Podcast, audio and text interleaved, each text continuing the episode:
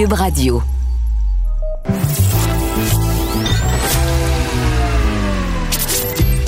Caroline Saint-Hilaire. Caroline Saint-Hilaire. Un été pas comme les autres. Cube Radio. Cube Radio. Bonjour, euh, très heureuse de vous retrouver. Euh, oui, Caroline Saint-Hilaire en ce beau 3 août 2020. J'espère que vous avez eu une belle et bonne fin de semaine. Je sens l'effervescence des séries éliminatoires, en tout cas chez certaines personnes plus que d'autres.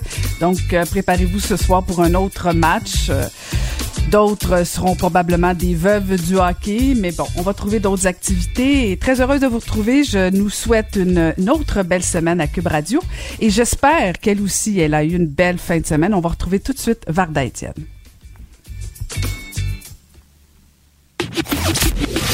Le, commentaire de Varda Étienne. Une vision pas comme les autres. Femme d'affaires, auteure, chroniqueuse, Varda Étienne, bonjour. Bonjour Caroline.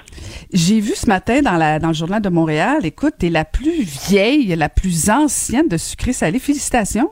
Ah ben merci. C'est drôle parce que un- ma mère aussi. Et Vas-y, excuse-moi. C'est un long, c'est un long mandat, ça. Mais, mais tu sais, Caroline, comme je l'ai dit, de un, moi, j'ai pas encore vu. C'est ma mère qui m'a appelé ce matin, qui était très, très fière et très contente. Mais comme je le répète souvent, tu vois, moi, sucré-salé, c'est un privilège pour moi de le faire. De un, oui, effectivement, je suis euh, la reporter culturelle qui a le plus d'ancienneté au sein de l'émission. Mais ça me fait sourire, encore une fois, parce que pour moi, participer à cette émission-là, c'est pas comme c'est-à-dire que oui, je travaille, mais c'est pas comme un travail. Tu sais, des fois, je me dis, je peux pas croire que je suis rémunérée pour faire ça, c'est-à-dire d'aller rencontrer des artistes, surtout au Québec, on a, on a des, gens extrêmement talentueux. Mais ce qui est appréciable chez nos artistes québécois, c'est la simplicité, c'est la gentillesse, c'est la, leur générosité. En, en période de pandémie, c'est pas tout le monde qui accepte qu'on vienne soit dans, dans, le- dans leur cours, parce que ben, y en a qui nous, qui nous reçoivent chez eux euh, dans leur cours, ou sinon, ben, qui se déplacent parce que nos tournages ont lieu au euh, Fairmount euh, Reine-Élisabeth, l'hôtel, au centre-ville. Donc, c'est vraiment du pur bonheur. Du pur bonheur. Ben, Mais bravo, parlons de bravo. bonheur. Oui, vas-y. Oui, mais non, je voulais juste te féliciter. Bravo. Ben, C'est, euh, gentil. faut, faut Merci, saluer. Et, et je sais qu'on a un sujet ce matin plutôt délicat, mais quand même, il faut justement en parler. Euh, parlons euh, du suicide, mais surtout le, le tabou entourant le suicide. Oui, j'ai voulu justement, euh, Caroline, ce matin, aborder un sujet beaucoup plus sé- sérieux parce que c'est... euh, alors, on parlait de suicide. Moi, j'ai été euh, bouleversée, très attristée suite au suicide d'un ami qui a eu lieu ce week-end. C'est quelqu'un, je crois aussi que tu connais, Caroline, et je préfère, par respect pour sa famille, ne pas le nommer. Euh, même si que la famille l'a fait ce matin, je, pense que ce, n'est pas ma place de le faire euh, publiquement, par respect pour eux. Ce, ce suicide m'a euh, énormément peiné, de un, parce que c'est quelqu'un que je connaissais personnellement, quelqu'un pour lequel j'éprouvais énormément d'affection, euh, de sympathie, euh, de respect, surtout un homme talentueux qui laisse en plus une jeune enfant orpheline, mais souvent les, les gens qui n'ont pas connu le sentiment, euh, c'est-à-dire une envie de suicide, ou qui ont eu des gens de leur entourage qui ont éprouvé une détresse psychologique telle que ça, ça les a euh, amenés à euh, commettre l'irréparable. Je me dis, on vit vraiment dans une société nombriliste, individualiste, où nos petits problèmes quot- quotidiens, et je ne dis pas, je ne banalise pas les problèmes de chacun, mais il y a des gens qui ont plus de problèmes que d'autres. Et suite à cette pandémie, Bon, je l'ai dit, je le répète encore une fois, moi je suis atteinte du trouble bipolaire, ce qui m'amène à consulter mon psychiatre normalement une fois par semaine et parfois au besoin jusqu'à deux, trois fois par semaine. Il me disait récemment que suite à la pandémie, il y a eu beaucoup de suicides. On n'en parle pas pour ne pas euh, affoler ou faire paniquer euh, la, la population, mais c'est un, un phénomène qui est malheureusement présent. La pandémie a fait en sorte que nombreux sont ceux et celles, ça les a plongés dans une grande insécurité financière. Il y a des gens qui ont été confinés seuls chez eux, qui ont passé trois, quatre mois à parler aux quatre murs parce qu'ils ne pouvaient pas euh, soit se rendre chez des amis ou chez des membres de leur famille. Ça, ça a un impact euh, énorme sur, euh, sur le moral et ce n'est pas à négliger. Mais ce que j'ai constaté aussi, Caroline, c'est que beaucoup d'hommes qui sont en détresse psychologique hésitent à demander de l'aide. ceux et celles qui souffrent en silence euh, ont tendance à nous berner avec un sourire. Combien de fois ces gens-là, euh, quand quelqu'un ne va pas bien dans notre entourage, on leur demande si ça va, puis ils disent oui, oui, ça va, ça va, et cette personne-là souffre énormément. Pourquoi elle ne veut pas en parler? Ben, pour des raisons que j'ai à maintes et maintes reprises évoquées. La honte, euh, le sentiment, le, le, sentiment de ne pas être en mesure de trouver l'aide nécessaire, euh, la peur d'être jugé. combien de fois les gens se moquent des personnes qui sont atteintes de troubles mentaux? Et moi, encore une fois, sans vouloir tu sais, mettre la lumière sur moi, Caroline, mais combien de fois je l'ai vécu, par exemple, lorsque lorsque je prenais position sur quelque chose ou que où je me permettais de dire au effort le fond de ma pensée et que les gens me disaient va prendre tes médicaments tes médicaments pardon va prendre tes pilules on sait bien t'es une astuce folle. Et je me et, et, tout le temps je me dis mais ce que les gens ont de la difficulté à comprendre c'est lorsqu'on souffre de problèmes de santé mentale ce n'est pas un choix.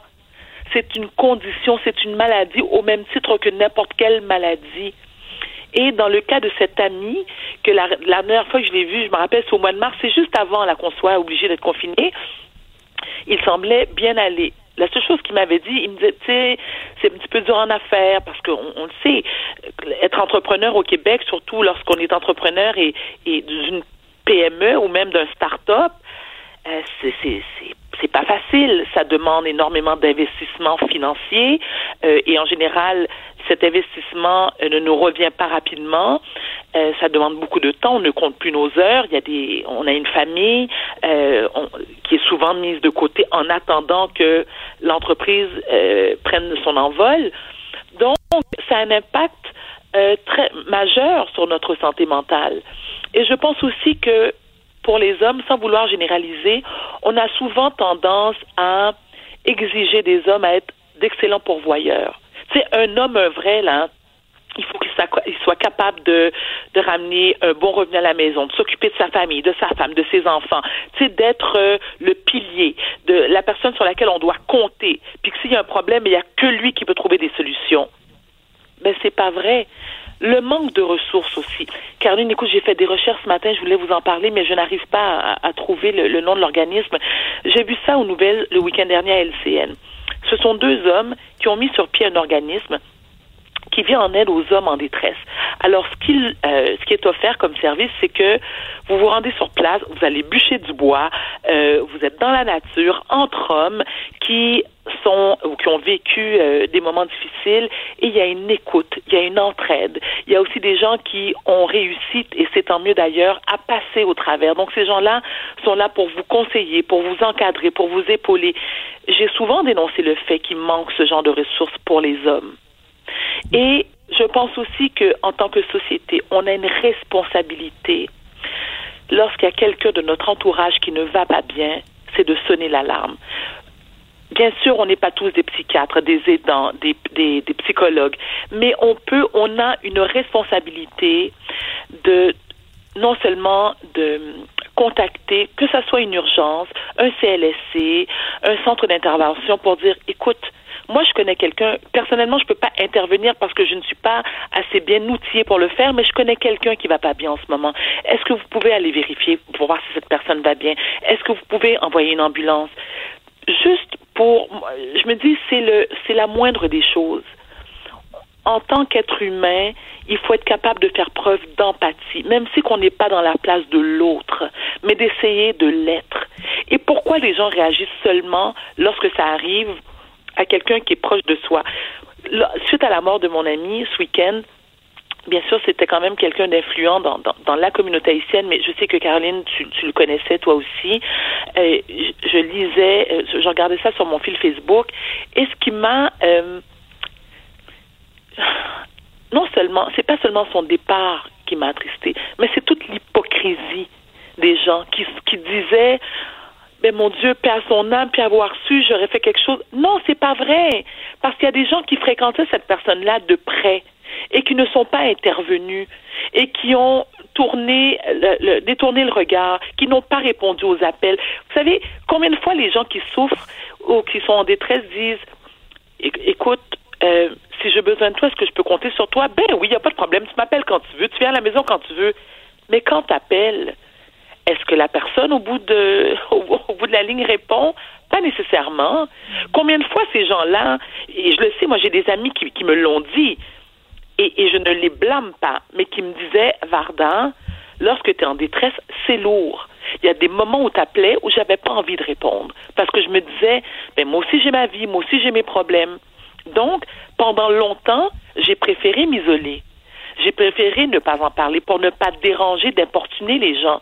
Maintenant, je suis, euh, moi j'ai la chance, j'ai le privilège, je le répète encore une fois, d'avoir un excellent psychiatre, d'avoir un, entourage, euh, une cellule familiale qui me permet en en état de crise de pouvoir compter sur eux, mais c'est pas tout le monde. Donc que que ça soit un collègue de travail, un voisin, un ami, une connaissance, si vous savez que quelqu'un ne va pas bien, je vous implore d'intervenir.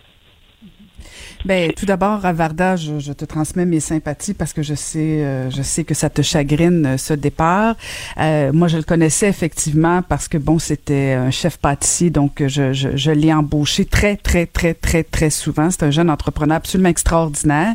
Gentil. Et, et, gentil, dévoué. Écoute, euh, non, c'est jamais, mais jamais, Varda, je n'aurais pu imaginer qu'il avait euh, des problèmes, qu'il avait un mal de vivre. Jamais, jamais, jamais. Alors, quand tu faisais référence tout à l'heure au fait euh, des manques de ressources ou euh, de pas être attentif, il y a des fois aussi, il y en a pas de signaux. Je sais, je, je, je, le connaissais pas du tout comme toi. Là, je peux pas prétendre être proche, pas du tout, pas du tout. Je ne connais pas sa vie personnelle.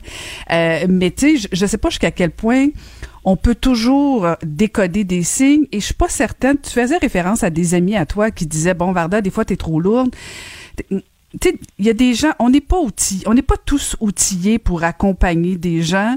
Moi, je peux être bonne dans certaines affaires, mais j'ai aucune formation en psychologie. Euh, je, tu m'appellerais en détresse, oui, j'irais te référer ou j'appellerais quelqu'un qui irait t'aider, mais je, je, je suis pas outillée pour t'aider et, et, je pense même que je pourrais peut-être plus te nuire qu'autre chose parce que je je j'ai pas de formation pour ça. Des fois, c'est juste d'écouter, t'as raison, mais des fois, les gens, c'est plus lourd que ça. Et, et, et je pense que la meilleure chose, c'est vraiment de, de, référer des ressources, là, que ce soit euh, les lignes d'intervention, un 866 appel, tu sais, il y a des numéros qui existent, il y en a plein d'organismes. Mais bon, quand tu es en situation de crise, tu t'en vas pas sur Google en disant je vais aller chercher de l'aide.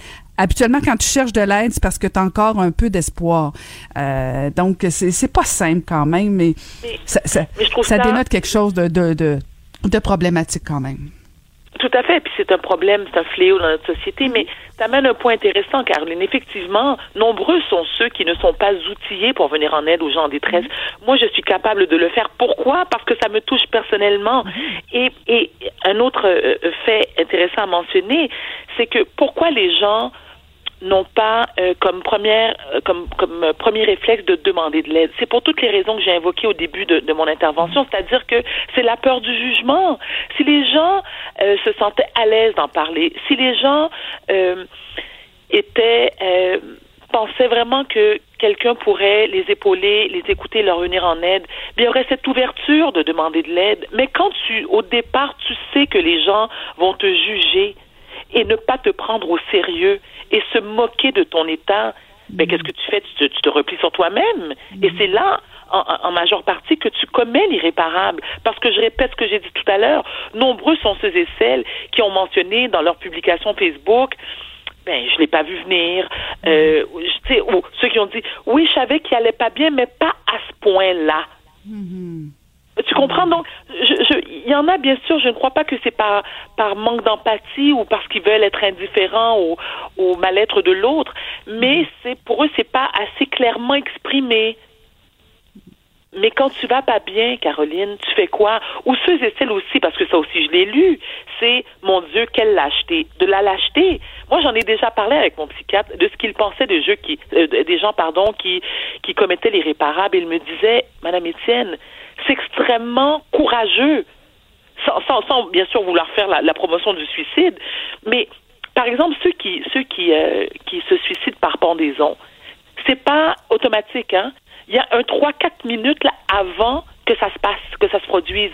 Donc tu imagines la douleur physique que tu ressens quand tu décides de te foutre une balle dans la tête, Caroline. Ok, on s'entend que euh, les dégâts sont, euh, écoute, je vais pas rentrer dans les détails là, mais c'est pas beau à voir.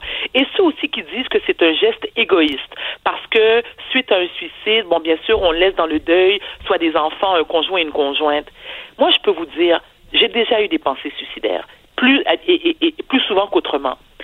Et même si j'éprouve un amour inconditionnel pour mes enfants et pour les membres de ma famille et pour certains amis, lorsque tu es rendu à un tel point de désespoir, ces gens-là, tu es persuadé qu'ils seront mieux sans toi.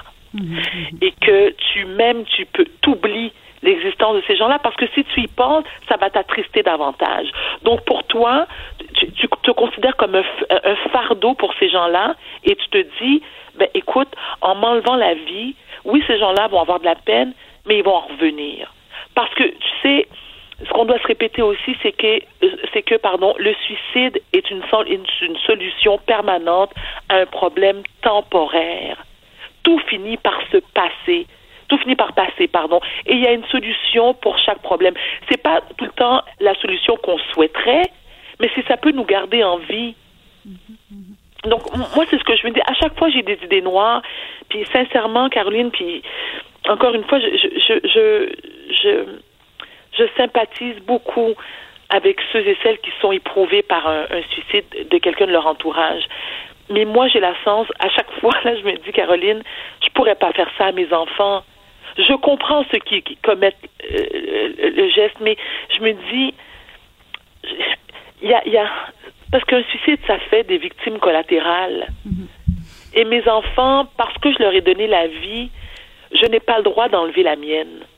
Tant et aussi longtemps mais, mais, qui seront pas, mais, même pas une question qu'ils sont adultes, mais quand je pense à la peine incommensurable que ça pourrait leur causer, je, ça me permet des fois de me dire, Varda, reviens à la réalité, va chercher de l'aide, c'est le temps d'aller chercher de l'aide. Mais ce que j'ai pensé, Caroline, mon Dieu, j'ai encore pensé cette année, c'est pour te mm. dire, donc, il faut, arrêter de banaliser ceux et celles qui sont en, situation de profonde détresse.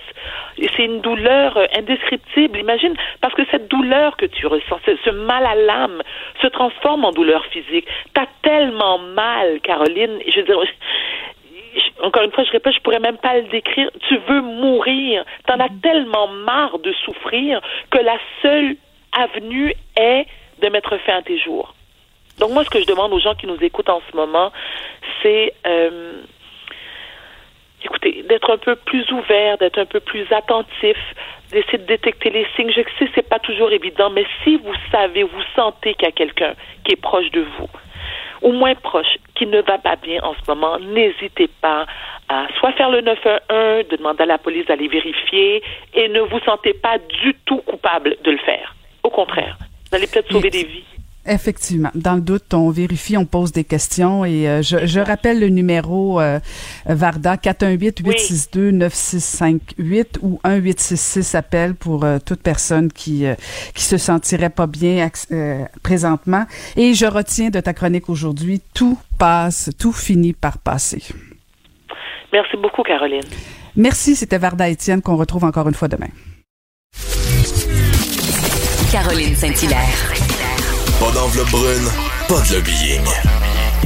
Juste la vraie bonne radio, dans les règles de l'art. Cube Radio.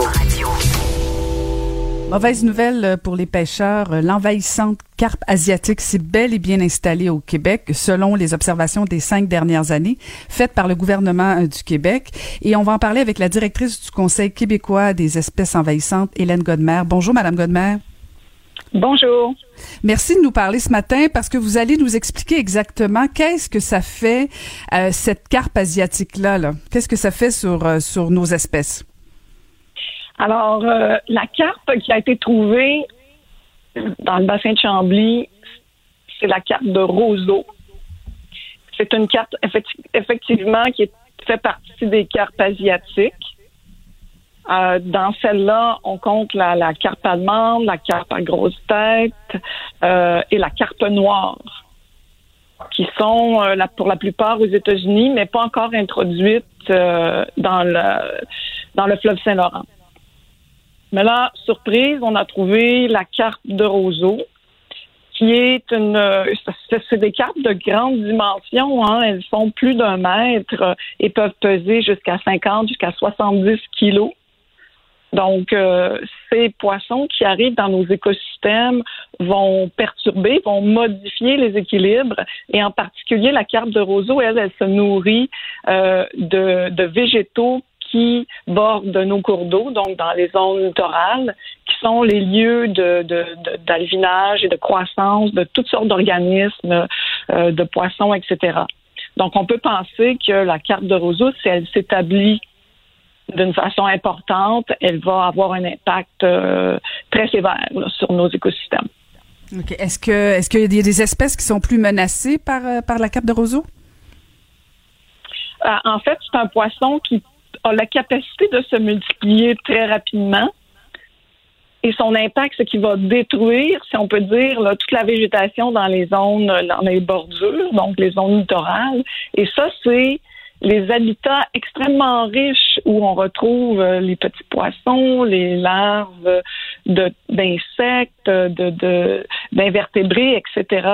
Donc, si vous comprenez, là, un cours d'eau, oui, il y a la partie profonde, mais les bordures, c'est là où la vie euh, se déploie de façon plus importante. OK, OK, Donc, je comprends. si vous me suivez. Oui, ouais. oui, oui, tout à fait, tout à fait. Mais là, vous, vous la décrivez et on n'a comme pas envie de la rencontrer nécessairement. Euh, vous dites que- que- qu'elle peut avoir un mètre. Est-ce qu'elle est euh, dangereuse ou... euh, C'est, un- c'est une carte herbivore. OK. Une carte de roseau, comme son nom le dit. Donc, il n'y a pas de danger pour l'humain, à, mo- à moins qu'on tomberait dans un bassin rempli de, de carpes. Mhm, OK. Euh, à ce moment-là, non, il n'y a pas de... OK. Ça fait, de- ça fait, ça fait plusieurs années qu'on redoute euh, que son installation dans le fleuve. Pourquoi, selon vous, on n'a pas réussi à la freiner? Euh, bonne question. Euh, cette espèce, il y a quelques espèces de carpes asiatiques qui sont élevées en bassin aux États-Unis. Euh, et ça demande une surveillance très, très serrée, euh, des, des installations très étanches. Et ce qu'on comprend, c'est qu'il y a quand même des poissons qui peuvent réussir à s'échapper. Mais là, un poisson, une fois de temps en temps, c'est pas trop inquiétant. C'est quand on aura plusieurs individus et mâles femelles qui pourront se, se multiplier et on a les systèmes qui pourraient supporter ces espèces-là. Et, et selon vous, euh, est-ce qu'il y a une façon de s'en débarrasser euh, de façon euh, écologique, pas trop dommageable? Est-ce que est-ce qu'il y a des plans d'action là-dessus? Pour en connaître davantage sur ce sujet, il faudrait parler au ministère de la forêt, de la faune et des parcs. Je, je, à ma connaissance, là, on, on travaille là-dessus, mais euh, on n'est pas au courant nous, de notre côté. OK, vous, vous savez pas. Mais est-ce qu'il existe Pas un prédateur est-ce qu'il existe un prédateur naturel ou si euh, Oui, je comprends votre question. Euh, Je- Est-ce qu'il existe l'humain pourrait être un prédateur? je veux pas vous rendre inconfortable, j'essaie juste de comprendre si on peut s'en débarrasser de ce, ce poisson-là, de toute évidence qu'on n'a pas besoin au Québec. Là. Oui, sûrement qu'il y a des techniques de pêche intensive, mais à ce moment-là, on risque pe- peut-être de pêcher d'autres espèces euh, qu'on qu'on voudrait conserver. Donc, euh, c'est toujours pour les dans le domaine des espèces exotiques envahissantes, faut éviter l'introduction. Une fois qu'elles sont là et qu'elles commencent à se reproduire, faut être extrêmement vigilant pour retirer au fur et à mesure euh, les individus. Est-ce que c'est un poisson comestible pour l'humain? Euh, certaines communautés consomment les carpes. Euh, je pourrais pas dire si spécifiquement cette espèce-là, elle est, elle est appréciée par euh, des consommateurs. Mais de façon générale, au Québec, c'est pas un poisson, les carpes en général, là, qui, euh, qui sont appréciés tellement. Excellent. Ben, merci beaucoup de nous avoir éclairé sur euh, cette espèce envahissante qui est la carpe asiatique. Merci infiniment, Madame Godmer. C'est moi qui vous remercie. Au revoir. Merci. C'était Hélène Godmer, la directrice du Conseil québécois des espèces envahissantes. Caroline Saint-Hilaire. Elle a des antennes partout dans les coulisses de la politique. Cube Radio. Un été pas comme les autres. Le, le commentaire de Emmanuel Latraverse. Des analyses politiques pas comme les autres. Oui, on va aller la retrouver, notre analyste politique Emmanuel Latraverse. Bonjour, Emmanuel. Bonjour. Alors, tu vas nous parler de la nouvelle appli euh, COVID Alerte lancée par le fédéral. Est-ce que oui ou non, il faut embarquer Emmanuel? On veut, on veut ta réponse. Ben, c'est un grand dilemme. Moi, j'étais très, très sceptique face à ces applications-là quand elles ont, quand le, le débat a commencé, là, je pense euh, au mois d'avril, mai, etc.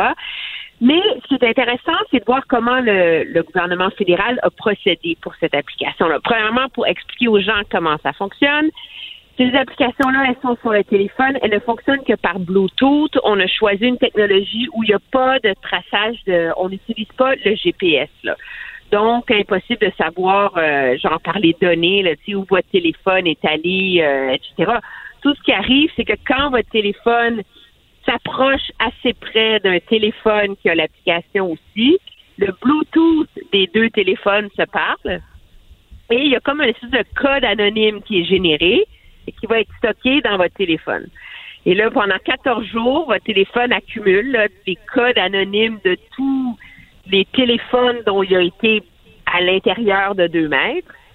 Et si quelqu'un est testé positif, il va, va dire je suis positif dans l'application de son téléphone, qui va lui donner un code, mettons 742B22, je sais pas. Puis là, cette personne-là va rentrer le code dans son téléphone et ça va avertir toutes les personnes qui ont été proches que cette personne-là est positive. Donc, c'est pas une application de traçage comme telle, c'est une application d'alerte au danger. Et donc, est-ce que ça suffit? Est-ce que ça vaut la peine d'essayer? Moi, ce qui m'a rassuré, je dirais, c'est que euh, le commissaire à la vie privée fédérale et le commissaire à la vie privée de l'Ontario disent que d'après les informations qu'ils ont reçues, les communications qu'ils ont eues, tous les mécanismes pour protéger la vie privée possible, euh, à la lumière de ce qu'on sait, ont été mis en place. Donc, il n'y a pas une inquiétude à notre vie privée. L'application connaît pas nos noms, connaît pas notre adresse, connaît pas qui on est, etc. Donc, là, pour l'instant, l'appli est seulement disponible en Ontario parce qu'elle est en train d'être testée là, pour voir si tout fonctionne bien, etc. Puis, elle va être déployée graduellement dans les autres provinces. Sauf au Québec, on ne sait pas encore ce qui va arriver. Parce que le gouvernement du Québec, lui, a mené ses propres, euh, euh, sa propre consultation publique, puis euh, se donne jusqu'au mois de septembre pour euh, finalement décider s'il va embarquer ou non dans cette application-là. Mais toi, tu, tu l'air plus sceptique. Ah, ben, en fait, j'avais le même, le même scepticisme que toi au départ parce que, bon, moi, je, je suis toujours inquiète. Quand le gouvernement fédéral ou même provincial, peu importe, quand un gouvernement décide de jouer dans l'informatique, je t'avoue que j'ai comme une petite euh, lumière jaune, là. Et, et- oui, et je oui, reste oui. sur mes gardes. Oui, c'est ça. À peu près, c'est à peu près ce son-là, mais j'aurais pas osé le faire. Mais, mais bon, euh, effectivement, ça m'inquiétait. Puis quand j'ai vu ton sujet, je suis allée la télécharger pour voir ce que ce que ça faisait. Puis effectivement, bon, ben ça dit que ma région, parce que le Québec dans le Canada est une région. En tout cas, ça c'est un petit commentaire politique. Euh, la- la- L'application n'est pas encore dans ma région, alors je ne peux pas la télécharger officiellement. Mais c'est vrai que dès le départ. euh, ça se veut très rassurant parce que ça dit bon, euh, on, on va pas demander tes infos, tout ça. Mais cela étant dit, je, je pense qu'on parlerait à un expert dès que ton Bluetooth est activé, il y a quand même possible euh, des possibilités où quelqu'un pourrait avoir accès à des données. Mais on comprend que c'est pas ça l'intention de l'application. Euh, ils ont tout fait pour euh, pour pour nous protéger. Mais bon, je, je, je- moi j'étais que sceptique. c'est de- ça le, le, le doute. C'est que moi, j'ai été rassurée de voir que le gouvernement a tout fait pour me protéger. Je pense que le gouvernement a fait ses devoirs, puis surtout l'application, ils l'ont développée au Canada avec, entre autres, BlackBerry, là, qui est quand même, la, la, la technologie et l'entreprise qui est euh, maître au monde là, sur euh, les niveaux de pare-feu, de sécurité, etc pour euh, ce genre de, technologie. Donc ça, c'est rassurant, mais je suis d'accord avec toi que l'inquiétude, c'est est-ce que ces, ces technologies-là sont quand même susceptibles à être hackées, à être piratées par quelqu'un de l'extérieur? Mais là, il y a un, on, on, on, embarque dans un, un, moment dans la société où on se rend compte que, tu sais, le mythe, là, il va y avoir un vaccin au printemps prochain, puis tout va bien aller, là, c'est du n'importe quoi, là, on a compris, là. Mais non, ça va être à euh, Noël, ça va être à Noël, Emmanuel. c'est ça. Mais est-ce qu'il va y avoir un vaccin? Est-ce qu'il va être utile?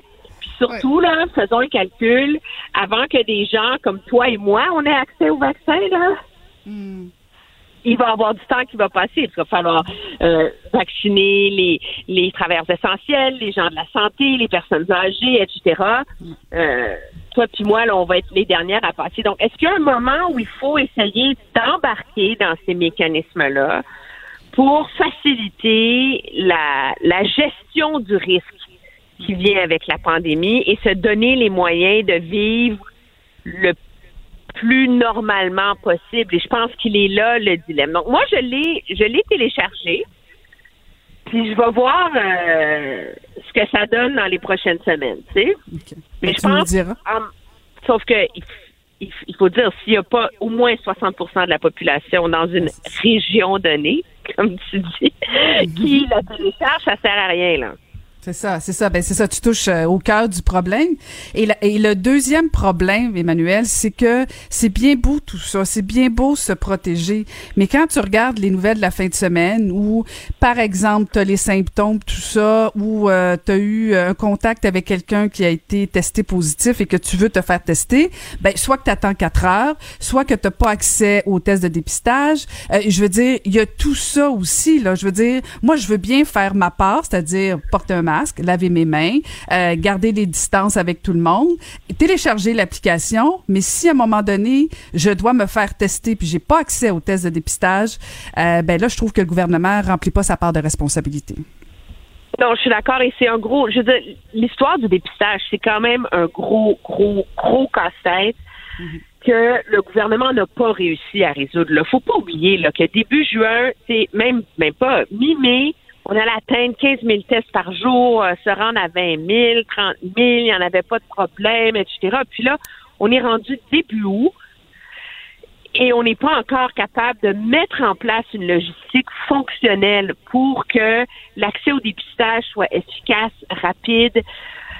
Et ça, c'est très inquiétant parce que si on veut pas refermer la, remettre la province en confinement, ben, ça veut dire qu'il faut que ces mécanismes-là roulent bien.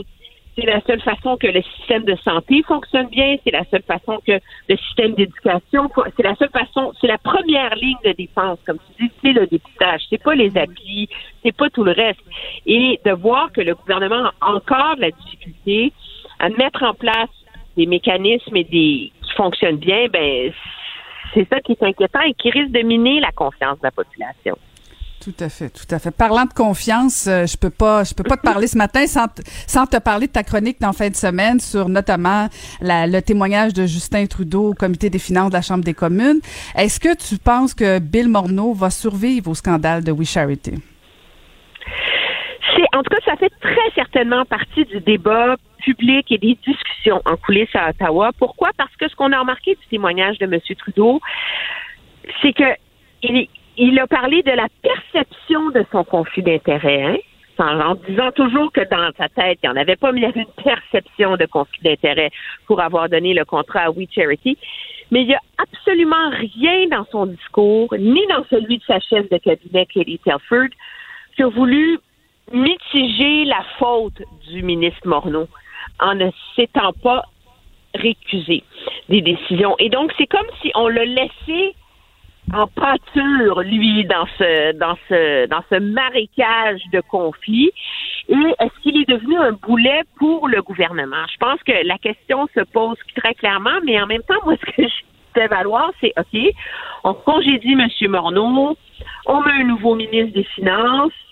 Est-ce que ça règle le problème? C'est pas lui qui est coupable d'avoir choisi We, We Charity, là.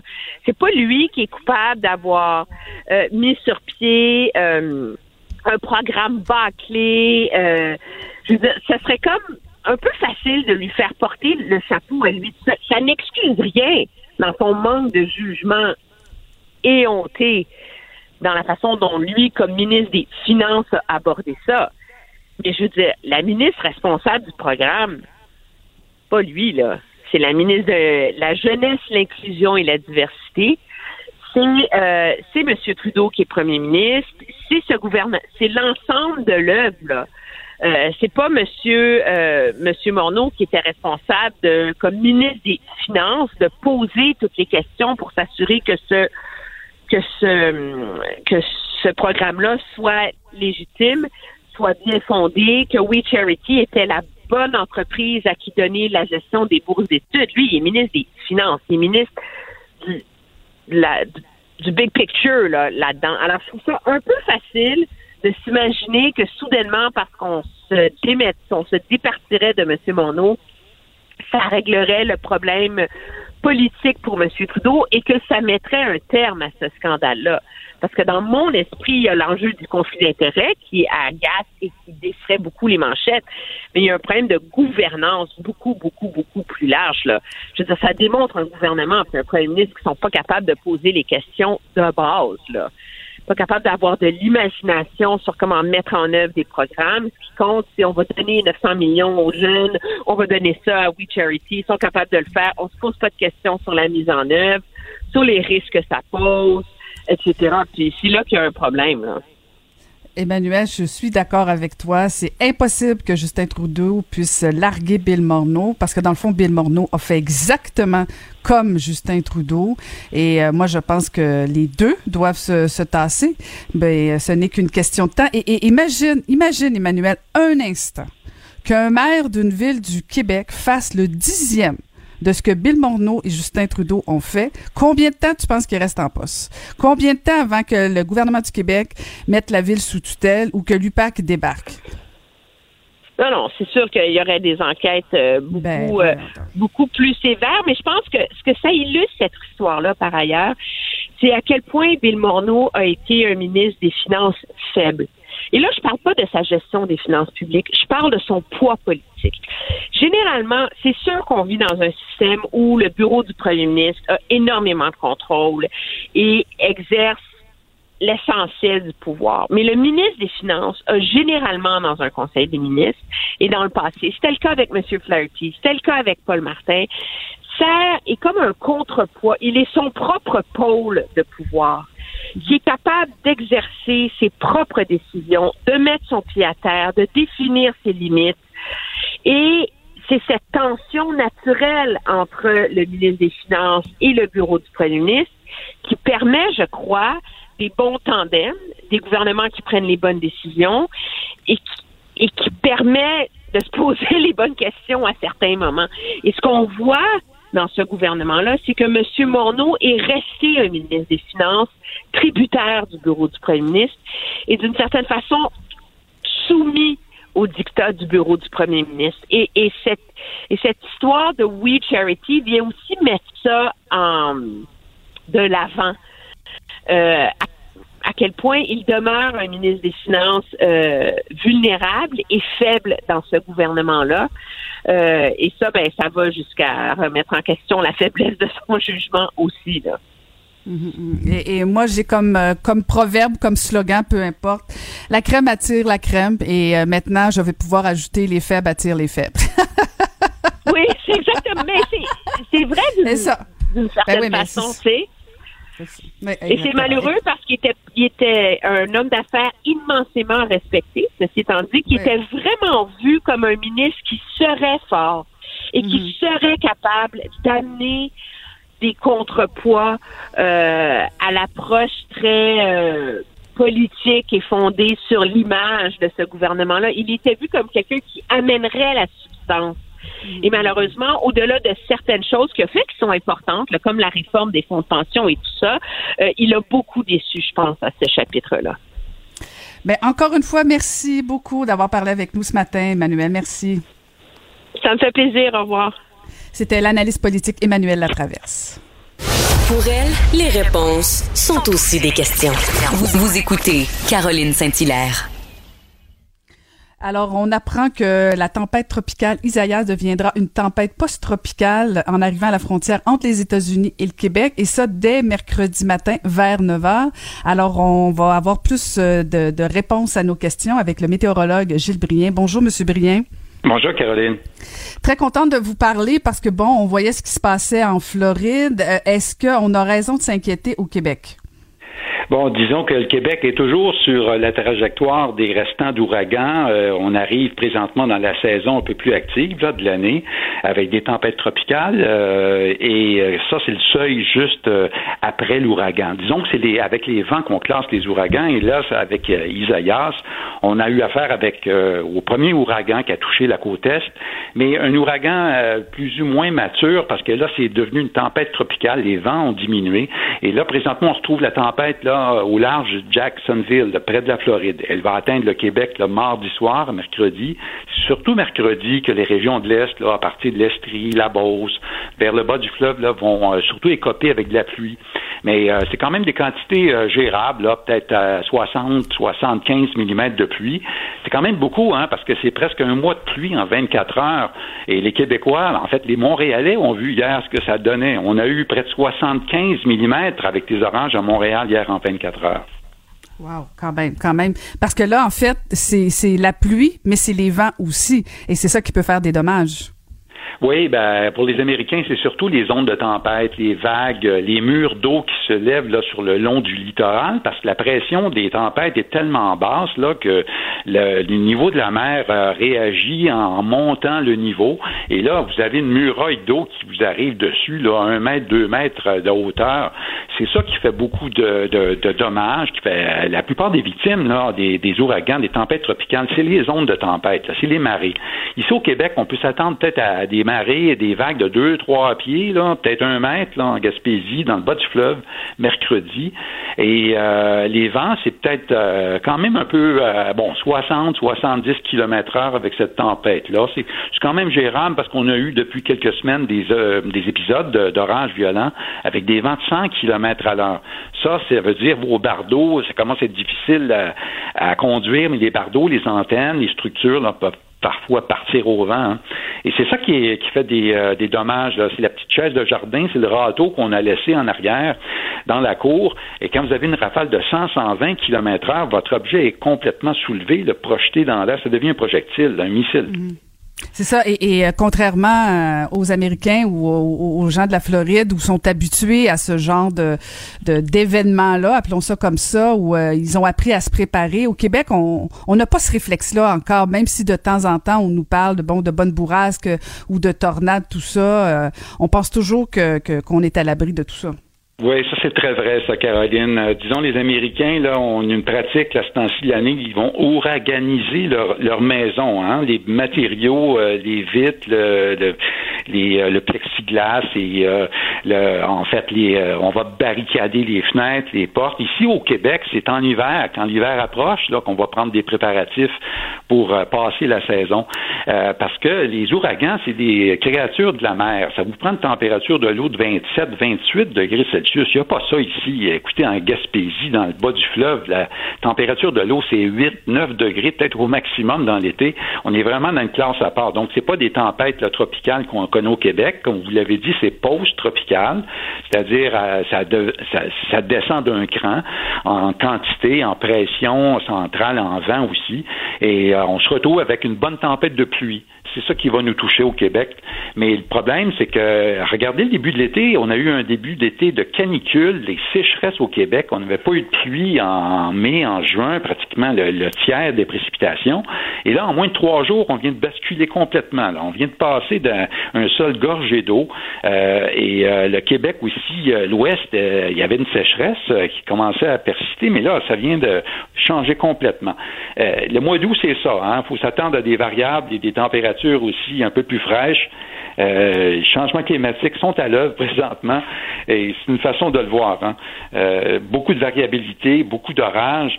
Et les Québécois qui ont vu hier soir des orages, euh, des vents, vous savez, il y a eu une tornade aussi en Ontario avec ça. Là. Mm-hmm. Donc, on, entre dans la période plus active de la saison des ouragans qui s'étend jusqu'au 30 novembre prochain. Et peut-être ça rappelle un souvenir aux Québécois là, euh, des ouragans. Quand je dis que c'est euh, le Québec est sur le, carrefour des, de la trajectoire de ces tempêtes-là, ben en 2011, Irène, c'était une tempête tropicale, un ouragan qui nous a laissé près de 200 mm de pluie. Là. Il y a eu une victime aussi, à mon, en fait, euh, en Estrie. C'est un chauffeur de taxi qui avait perdu le contrôle de son véhicule et son automobile était tombé dans la rivière. Je crois que c'était la, Saint-Maurice. Il s'est noyé. C'était une victime collatérale des ouragans.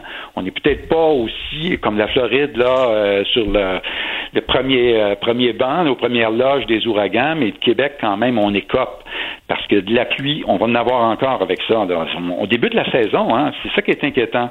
La saison des ouragans, là, euh, normalement, une tempête comme avec un I, comme Isaïe, ben, en fait, c'est Isaïas en anglais, mais en français, on dit Isaïe, ben, c'est la neuvième lettre de l'alphabet. généralement, là, les ouragans qui commencent par un I, on les a au, le 4 octobre. Alors, remarquez comment c'est tôt la, saison ah, cette année. Ah oui. ah oui. quand même, quand même, quand même. que c'est rien pour nous rassurer si on est déjà rendu à la lettre I. Mais, mais dites-moi, vous faisiez référence que bon, ça risque de frapper le Québec à partir de demain soir, euh, peut-être plus précisément mercredi matin en Estrie, en Beauce, tout ça. À quel moment on va être capable d'évaluer justement la force euh, de d'Isaïe euh, au Québec? Bon, disons, à mesure qu'on s'approche là, pardon, du moment où l'ouragan s'approche euh, des côtes, ben, les superordinateurs ont déjà un profil euh, de trajectoire assez bien. Euh, le corridor est en train de se préciser. Les quantités de pluie, ça ne devrait pas changer, là, 70, 80 mm. Les régions peut-être les plus proches du Vermont, par contre, le Sutton en montagne, là, vous êtes vraiment sur le bord de la frontière, ben, ça pourrait aller peut-être à 100 mm de pluie, ça, en 24-36 heures. Donc, des petites crues rapide. Euh, ça, ça veut dire vous avez des routes qui peuvent se gorger d'eau là dans des petits vallons. Euh, il y a des il y a des problèmes aussi avec ça. C'est quand même euh, faut pas prendre ça à la légère. D'ailleurs, Environnement Canada a émis un nouveau bulletin qui s'appelle un bulletin de cyclones tropicaux et qui couvre présentement les régions de l'est de, l'est du Québec et du sud de la province. Ça, c'est un nouveau bulletin. On n'avait pas ça il y a quelques années. Donc ça, c'est une indication aussi qu'on fait affaire avec des tempêtes de plus en plus vraiment gorgées d'humidité costaud et surtout euh, menaçante. Là. Mhm, en tout cas, moi, j'espérais vous parler ce matin pour nous rassurer, puis là, vous me faites plus peur qu'autre chose, M. Briand. ben, écoutez, le problème, en, météo, c'est le même problème quand on a en climat. Euh, le changement climatique, bon, les gens euh, se font lancer des figures, des chiffres, mm. tout ça, pour essayer de, changer leur comportement, mais malgré tout, il n'y a rien qui se fait, puis on se dirige de plus en plus sur un mur. Et en météo, c'est la même chose. Depuis une trentaine, quarantaine d'années, les gens ne réagissent plus aux alertes météo. Regardez, pensez à, au carambolage, bon, au carambolage et des situations comme la, la route 13, euh, il y a quelques années, euh, pendant une tempête de blizzard, les gens prenaient la route alors que les conditions étaient vraiment euh, impossibles. Ils se sont mis en danger, ils ont passé la nuit à l'extérieur, 300 automobilistes, et le gouvernement les a dédommagés avec l'argent d'un peu tous les contribuables parce qu'ils ont pris des risques. Il y avait des alertes météo. moi, écoutez, aux États-Unis, là, le service américain a le même problème. Les gens veulent pas évacuer, ils veulent rester dans leur maison quand il y a un ouragan qui arrive et ils prennent des chances. Là, euh, c'est leur vie qui est menacée mm. et euh, le service météo est obligé de, les enjeux à chaque fois. Les médecins font pareil aussi quand on a des mauvaises habitudes qu'on ne veut pas quitter. Euh, on, nous menace qu'à un moment donné la santé va être touchée. Ben, la météo c'est la même, même chose. Là. Si vous voulez persister à jouer au golf pendant qu'il y a un orage qui approche, ben vous avez vous devez vivre avec le risque. Voilà. Mm-hmm. Ben, en fait, on, on, va prendre nos précautions, M. Brien. On a très bien entendu le message ce matin. Merci infiniment de nous avoir parlé ce matin. Merci, au revoir. Merci, c'était le météorologue Gilles Brien. Ancienne mairesse de Longueuil, l'actualité. LGSN. Vous écoutez Caroline Saint-Hilaire, Cube Radio. Le, commentaire de Mathieu Boccoté, dépensé pas comme les autres. Oui, on va aller retrouver le sociologue et chroniqueur au Journal de Montréal, Mathieu Bocoté. Bonjour Mathieu. Bonjour. Alors dis-nous, est-ce que Donald Trump a une chance de gagner cet automne? Ben alors c'est une question assez intéressante hein, parce que on voit la, présidentielle se rapproche de plus en plus. Les sondages laissent croire qu'il est battu d'avance. Euh, donc on, certains auraient la tentation de dire question réglée, attendons simplement l'élection pour le remplacer. Or qu'on se reporte à 2016, le contexte n'était pas le même certes, mais Trump était en très mauvaise situation dans les sondages et la journée même des élections, on s'attendait à ce qu'il soit battu et pas à moitié. Le soir même, il l'avait emporté. Alors, la, donc, la politique, on pourrait même dire ça du Brexit, soit dit en passant. Donc, la politique est faite de surprises. Et hum, est-ce que Trump, malgré la gestion euh, erratique, pour le dire poliment, de la pandémie, malgré euh, ses comportements grossiers depuis quatre ans, malgré le fait qu'il a contre lui, il faut bien le dire, euh, l'essentiel du système médiatique et de la classe politique, est-ce qu'il peut néanmoins s'en tirer? Eh bien, j'ai tendance à dire que je, Donald Trump a un allié et il s'appelle Joe Biden.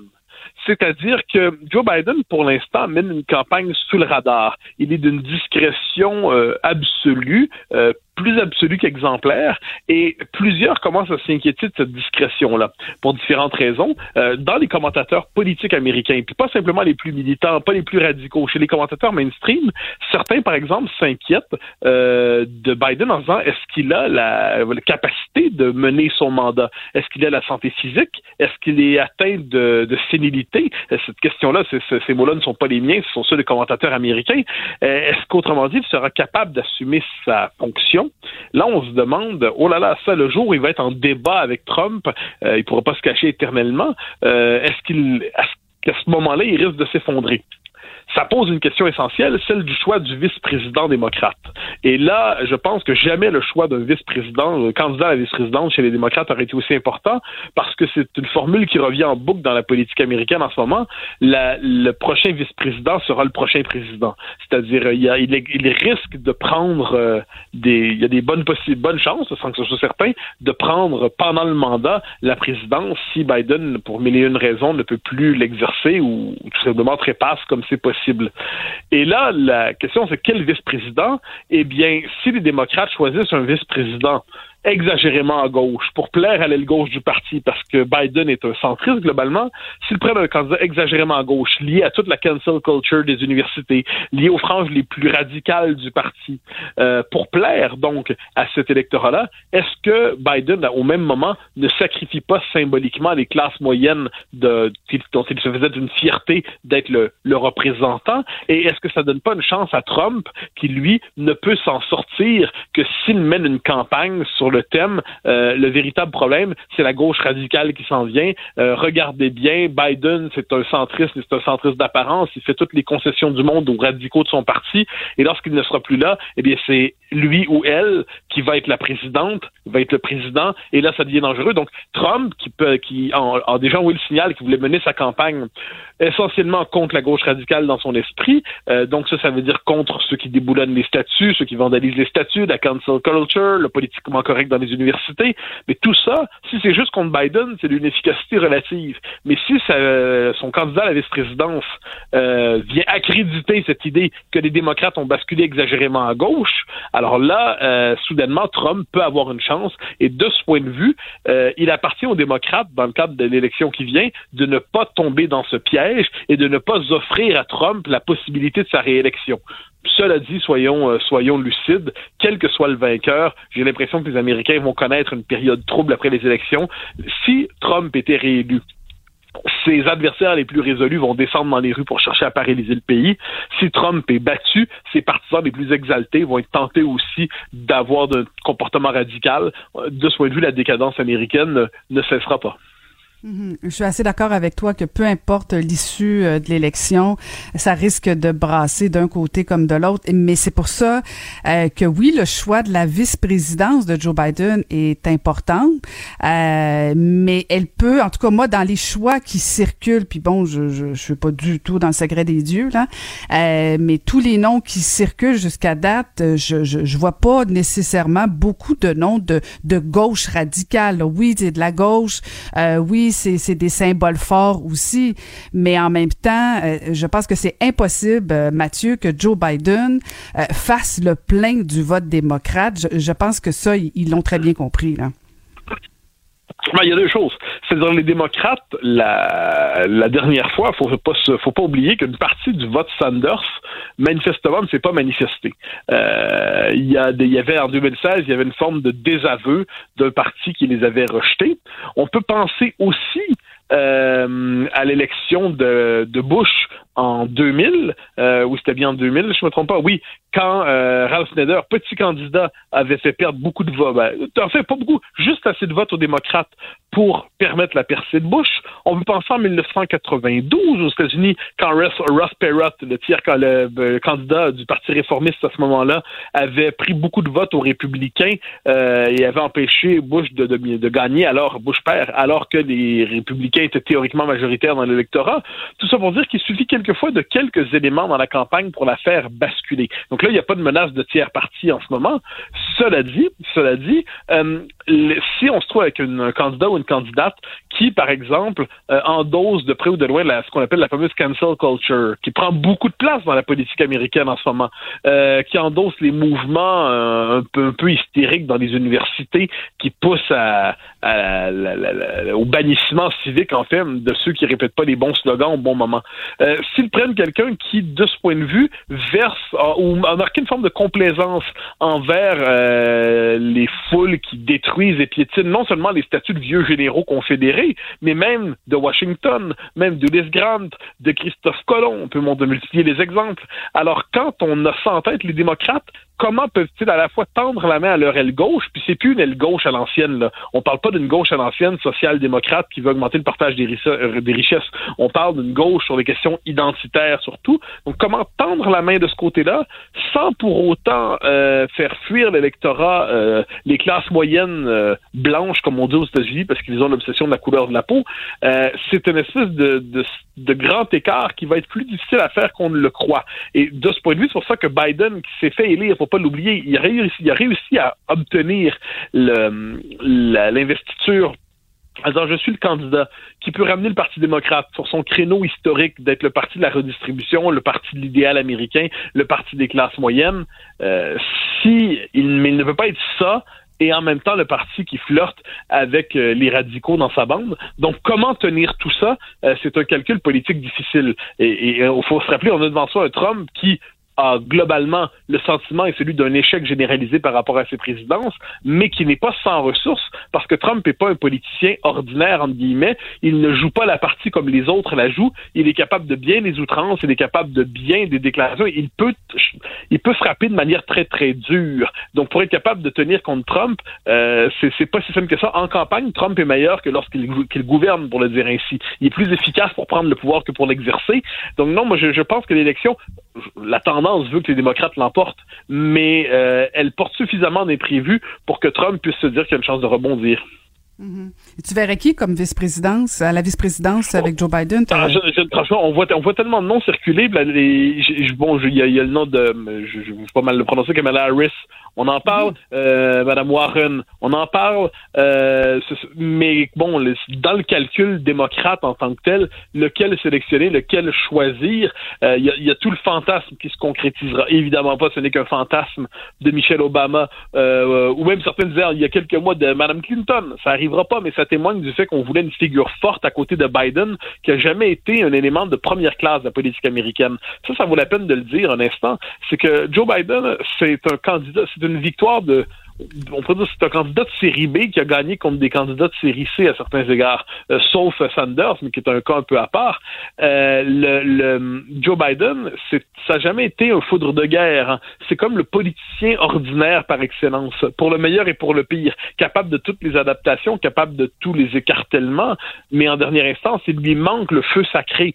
Et, c'est à ce moment-là qu'on se dit le, comment va-t-il réussir à l'avoir? Donc j'ai évoqué quelques noms. Euh, le problème, c'est que, par exemple, pensons à Mme Warren, euh, une femme de qualité sans aucun doute, mais est-ce que son programme est compatible avec la culture politique américaine? Faut pas oublier qu'aux États-Unis, il en faut pas beaucoup pour se faire traiter de socialiste. Hein. C'est un pays qui n'a pas du tout la même culture politique que les autres démocraties occidentales dans le rapport au capitalisme, au partage des richesses.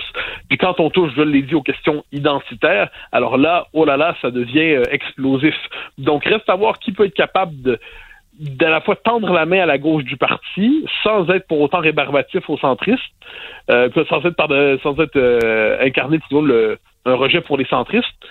C'est un, calcul politique difficile. Donc j'ai évoqué quelques noms, d'autres circulent, mais euh, on, a, on peut être souvent surpris là-dedans qu'on se rappelle à l'époque de John McCain qui avait prévu que Sarah Palin serait la candidate à la vice-présidence. Pendant quelques jours, pendant quelques semaines, elle a incarné l'enthousiasme et l'exaltation, puis à la fin, elle a tiré son candidat vers le bas. Mhm. Mais ça va être intéressant quand même. Puis le choix de la vice-présidence, euh, je pense qu'il aura jamais eu autant d'importance euh, pour les démocrates, pour Joe Biden, mais, mais même Mathieu, parce qu'on parle beaucoup des États-Unis. Puis à chaque fois qu'on on parle de, des États-Unis, il y a des gens qui nous écrivent en disant, ben mêlez-vous de vos affaires, ça nous concerne pas, mais en même temps, ça a des répercussions sur nous, tout ce qui ah, se passe aux États-Unis. Ben, hein. Ben moi, je suis le premier à dire que je déteste quand on parle de politique américaine comme si on était des Américains nous-mêmes.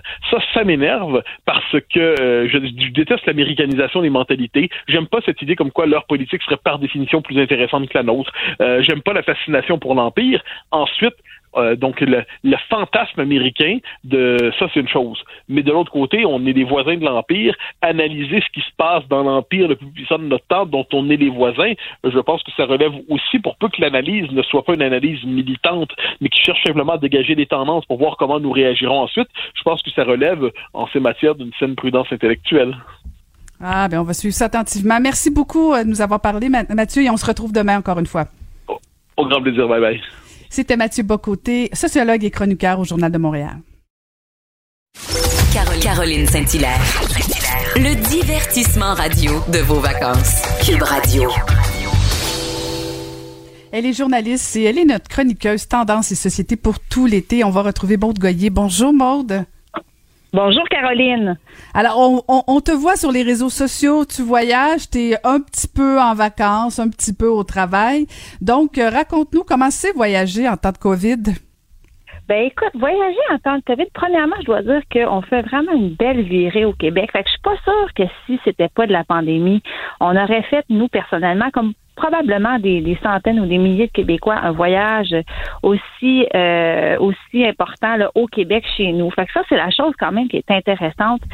Euh, on croise beaucoup de monde, mais euh, tu sais, je dis aux enfants, on voit des paysages incroyables, puis là, ben, on est on est encore chez nous, on est au Québec. Fait que ça, c'est, puis je sais pas ton fil Facebook, toi, Caroline, si tu vois ça, mais il y a plein de monde en ce moment qui mettent des photos de paysages que ce soit, bon, c'est sûr que la Gaspésie, il y a comme, il y a comme quelque chose d'autre qui, se passe là, mais quand même, en, que ce soit en Gaspésie, dans Charlevoix, euh, dans Laurentides, dans l'Outaouais, moi, je vois beaucoup de choses, en tout cas, passer sur les réseaux sociaux, puis ça, ça me, ça me réjouit parce que je pense qu'on redécouvre notre province. Mais pour le reste, euh, c'est sûr que c'est, c'est, il y a moins de monde. Ce qui est le fun, en fait, moi, ce que je trouve intéressant, bon, qu'on, constate le moins ma famille, c'est qu'il y a moins de monde dans, dans les rues, les hôtels, toutes les, les, les attractions. Euh, y, a, il y a moins de gens. Donc, euh, ça, c'est intéressant parce que ça nous laisse justement plus de, de plus de place. Des fois, on a comme du meilleur service parce que c'est à moitié vide, donc on a plus d'attention. Fait que ça, c'est, des aspects, je trouve, qui sont positifs. D'autres choses que ma fille me faisait remarquer, elle dit, regarde comment les toilettes sont propres. Parce qu'à chaque fois qu'on va quelque part puis on va aux toilettes, ben c'est sûr que euh, en temps de COVID, là, c'est très, très désinfecté. Donc, c'est sûr que toutes les toilettes sont comme impeccables. Fait que ça, on aime bien ça. on aime bien ça par ce constat-là. Euh, et, euh, et, les ascenseurs sont vides. Hein? Il faut pas faut rentrer une famille à la fois ou c'est deux à la fois. Fait que on attend un peu plus, mais par contre, on est tout seul quand on prend l'ascenseur. C'est aussi ma fille de 10 ans me dit Regarde, c'est formidable, on n'a pas à partager un petit espace avec d'autres mondes, on est tout seul. Puis des affaires qui sont pas le fun, ben c'est sûr qu'il y a des files d'attente. Il y a des files d'attente un peu partout, Caroline, puis le, personnel est réduit. Fait que c'est plus long, que ce soit au restaurant, euh, ou, parfois c'est juste pas ouvert. Fait que là, tu regardes sur, je suis à Bécomo, on voit une petite boutique, un petit café, ok, on va y aller, on arrive là, oups, c'est pas ouvert finalement, mais c'était pas indiqué nécessairement sur la page ou sur le site euh, de l'entreprise. Donc il y a des choses qui ont fermé en cours de route. Euh, il y a, des, il y a des, plusieurs commerces qui ont des horaires restreints. Fait que ça c'est le, côté un petit peu moins le fun. Et je te parlais des toilettes qui sont propres, ça c'est quand il y en a, parce que là ça c'est l'autre chose. On est beaucoup dehors, on fait beaucoup de choses de plein air évidemment pour pour favoriser la, distanciation puis être le moins possible à l'intérieur. Ben là, on a un problème d'accès de toilettes. C'est que là, si tu vas dans un parc nature, c'est une piste cyclable, si tu vas à la plage, euh, des fontaines, des fontaines d'eau, des, des, des, des rues piétonnes, des fois, tu n'as pas d'accès à des toilettes. Ça, c'est le gros problème de la COVID. c'est le manque de d'accès quand tu veux comme être indépendant de faire tes affaires. Un moment tu n'as pas le choix d'aller voir un commerce et dire excusez-moi, je peux utiliser vos toilettes. C'est un petit peu plate. Euh, l'autre chose, c'est la le fameux port du masque. Moi, j'arrête pas de l'oublier. Fait que ma famille me trouve très drôle parce que souvent, là, on part de quelque part, oh, non, mon masque. je me sens toujours un peu comme une super héroïne un peu déchue, là, qui, qui part puis qui arrête pas de dire, oh, j'ai oublié mon masque, faut que je retourne. c'est comme, je me sens comme Catwoman qui a oublié son masque derrière pour aller affronter, pour aller affronter le monde. Fait ça, ça, fait, ça, fait, ça nous fait très rire parce qu'on n'arrête pas d'oublier nos masques. Puis quand on parle avec des gens que nous-mêmes, on est masqués, que l'autre est masqué, que la vitre en arrière, on a, on a des, des, des, des commerces, là, où on se fait servir par la, la personne est derrière l'espèce de plexiglas suspendu derrière la caisse. Elle porte son masque, elle a des lunettes de protection, elle a sa visière, puis on essaie de se parler. Écoute, c'est horrible, on dirait qu'on parle deux langues différentes. Quoi? Qu'est-ce que vous mm. dites? Je ne t'entends pas. Fait que ça, c'est plus difficile de se faire de se faire comprendre. Et puis, je dois parler du purel. Hein, Caroline, le purel à l'entrée de chaque magasin, c'est correct, je comprends le principe, c'est sûr qu'il faut, on le fait toujours, on se désinfecte les mains, mais on va se dire, il y en a qui sont vraiment pas bons. Et il y en a qui sont qui est très, très liquide. C'est à se demander si ça a été coupé avec de l'eau. que je sais pas c'est quoi les coûts pour les commerçants d'avoir du purel, mais euh, j'ai l'impression qu'il y en a. Tu sais, des fois, quand tu as des, euh, des, petits bobos autour des ongles, ça chauffe, là. Parce que là, tu mm-hmm. mets ton purel, ça te fait un peu mal. Mais là, il y en a d'autres que ça te fait pas mal du tout. Parce que tu te dis, coudon, comment ça se fait, lui? Es-tu comme moins fort? Il moi, ça me dérange pas d'avoir euh, d'avoir d'avoir mal. Moi, je veux que le purel il soit, soit efficace et que ça soit correct. Fait que je me demande si euh, ça serait quelque chose à vérifier. Est-ce qu'il y a des commerçants, ça coûte très cher, puis qui décident de couper le purel avec de l'eau? Je lance la question, je ne sais pas c'est quoi, mais et, je pense pas que le taux d'efficacité est pareil partout. En tout cas, fait que ça, c'est des affaires, c'est des petites affaires, mais ce que je trouve intéressant des vacances comme ça en temps de COVID, c'est que, bon, étant donné qu'il y a beaucoup de choses de fermées, je pense qu'on est obligé de de se divertir nous-mêmes, de profiter peut-être un peu plus les uns des autres, de, de, de voir qu'est-ce qu'on aime vraiment, qu'est-ce qu'on veut faire, euh, de faire du plein air. Donc, un, certain retour, je trouve, au plaisir simple du voyage. Puis ça, c'est ça, c'est peut-être ce que je retiens à date de, de, nos, de notre semaine sur la route, puis nous en reste encore une. Là. Mais je retiens peut-être justement qu'on est plus dehors, qu'on est plus tournés les uns vers les autres, évidemment, parce que, entre autres, à cause de la distanciation, mais il y a quelque chose de de de, je sais pas, comme de rassurant. Il y a quelque chose de, de, de le fun là-dedans. On, revient peut-être à une façon de voyager un peu plus simple. Donc, euh, donc c'est ça, c'est ça mes constats pour le moment.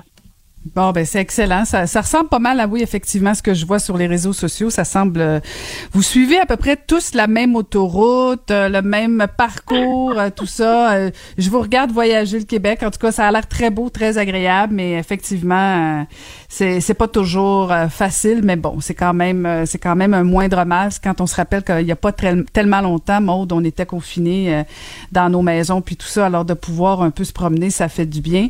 Puis je veux absolument, Maude, que tu nous parles parce que, bon, tu, nous avais promis de parler des tendances et euh, il y en a une nouvelle. Ben oui, il y a une tendance, Caroline. Là, je me suis dit, il faut absolument que je parle de ça à Caroline parce qu'il se passe quelque chose. Moi, mon neveu m'en a parlé, mes enfants m'en ont parlé parce qu'ils les voient sur les réseaux. Puis là, j'ai vu un article passer récemment euh, dans un magazine américain. Fait que je dis, OK, là, un plus un plus un, il n'y a pas de hasard dans la vie. C'est les schoolies, Caroline. Est-ce que tu sais c'est quoi, les schoolies? Non, pas du tout. OK. Schoolies, ça vient de, évidemment, school bus. Donc, c'est, c'est un terme qui désigne les gens qui décident de transformer des autobus scolaires en véhicules récréatifs. Bon, là, tu vas me dire, c'est pas nouveau. C'est vrai. Depuis les années 1960, à peu près, dans le temps des hippies, on, ils ont fait ça, on a vu ça. Mais là, il y a comme un nouvel engouement. Tellement que les, les ventes d'autobus, euh, évidemment, seconde main, sont en la hausse, à la fois aux États-Unis, en Europe, en Australie. Euh, et c'est vraiment tendance. On voit ça partout. Puis on en a vu au Québec. Puis mon neveu, moi, de, de 20 ans, est en train de magasiner, euh, un, un vieux vieil autobus scolaire avec sa blonde parce que c'est un projet à long terme qu'ils veulent faire. Donc, c'est vraiment le, le le, le, fait de voyager dans un autobus scolaire qu'on a tout rénové, qu'on a mis à notre main. Parce que c'est ça qui est intéressant, en fait, avec l'autobus scolaire, outre le coût, dont je peux te reparler peut-être un petit peu tantôt, c'est que en fait, on le, on le construit, on construit l'intérieur vraiment comme on veut. Donc, c'est moins coûteux qu'un véhicule récréatif. On sait ça, ça coûte quand même cher, même usagé, c'est difficile d'en trouver là, euh, des, euh, des, des, des, pas trop dispendieux. Donc, l'autobus scolaire, tu vas aller le chercher dans la cour d'une magazine, dans la cour d'un fabricant par exemple Girardin à Drummondville, que ceux-là, qui est un gros, là, qui se sont associés avec Bluebird. Bon, ben là, on peut en acheter un, disons, entre, par exemple, 2000 et 5000 dollars. Puis après ça, on fait toutes nos rénovations, notre transformation. Ça peut monter à 20 000, 30 000, mais les plus enthousiastes disent, dont mon neveu, ça va coûter environ euh, sous les 10 000 dollars. Et là, ils font leurs armoires, leurs lits, euh, ils, le, ils, mettent vraiment à leur goût, à eux, tout l'intérieur. Et on peut penser que c'est quand même un grand coup, mais si on se dit qu'on va voyager avec ça pour les prochains étés, prochaines années, et qu'on va pas nécessairement prendre l'avion, mais qu'on va visiter euh, tout le Canada, le Québec, les États-Unis, ben à un moment donné, le coût il devient intéressant à long terme. Donc, euh, donc il y a ça, il y a, y a, pour ça que c'est populaire, mais pas juste pour ça. Évidemment, il y a le, le, contexte de la distanciation de la pandémie, mais il y a aussi le mouvement pour les petits espaces, ce qu'on appelle les mini-maisons. Depuis environ 2015, 2016, il y a eu des émissions d'ailleurs qui ont été faites là-dessus de télé-réalité. C'est la grosse mode, là, Caroline, de vivre dans une petite maison de, par exemple, 700, 800, 900 pieds carrés, mais tu as tout une maison. On parle pas comme de, vivre dans un appartement ou un condo. C'est vraiment une petite maison indépendante, mais elles sont très petites. Il y en a d'ailleurs toute une toute une série ici à Bécomo. Euh, on a passé sur la rue hier, je disais à mon chum, regarde, voici, voici des petites maisons, c'est mon sujet de demain justement, parce que c'est vraiment populaire. C'est plus écologique, puis on, on on fait une moins grande euh, empreinte écologique aussi. Là. Donc ça, c'est les nouvelles générations sont très, très, très euh, soucieuses de ça, plus soucieuses, je pense, que que, que nous, que les, les, quadragénaires et plus. Donc je pense que les, les, les gens dans la vingtaine, moi, mes enfants adorent les petites maisons, adorent les véhicules électriques, les scooters, se, se promener à vélo. Tu sais, il y a comme une sensibilité plus naturelle et plus grande et je pense que ça va prendre juste plus de place. Donc, il y a tout ça aussi là-dedans. L'autobus scolaire transformé, c'est la vie plus simple, c'est la vie de nomade et c'est un peu un pied de nez à on pensait que ça prenait la grande maison, la grande famille, le terrain, le gazon vert, la piscine, puis ensuite on est prêt à vivre sa vie. Non, c'est l'inverse. Moi, je, je, je décide de ne pas suivre ce statu quo et donc je brise cette, espèce de, de paradigme-là et je vais chercher le bonheur ailleurs, c'est-à-dire dans un autobus scolaire. Ben, et il y a il y a les exigences de la SAC. Quand, par exemple, juste glisser un mot là-dessus, là, y a, la SAC euh, exige toutes sortes de choses pour que ça soit approuvé. Entre autres, il faut avoir le même nombre de places euh, assises que le nombre de places couchées. Il faut qu'il y ait toutes les composantes de véhicules, euh, véhicules récréatifs. il faut que les bancs soient sécuritaires et ça, ça doit être approuvé par un ingénieur. Fait que ça se fait pas non plus en claquant des doigts. Là. Il y a des choses à suivre pour que ça soit sécuritaire. Et sur Instagram, il y a des familles québécoises qui se promènent en autobus scolaire, qui ont des comptes. Je pense entre autres à juste en nommer quelques-uns. Mon espace famille, ça c'est une famille qui a pris la route récemment. Puis il y a Cap West aussi qu'on peut suivre sur Instagram. Fait que ça donne des idées. Puis sur YouTube, Pinterest et TikTok. C'est rempli, Caroline, de DIY, de faites vous-même vos changements dans votre autobus scolaire. C'est comme l'université de, de, de, la conception euh, de design intérieur d'autobus scolaire.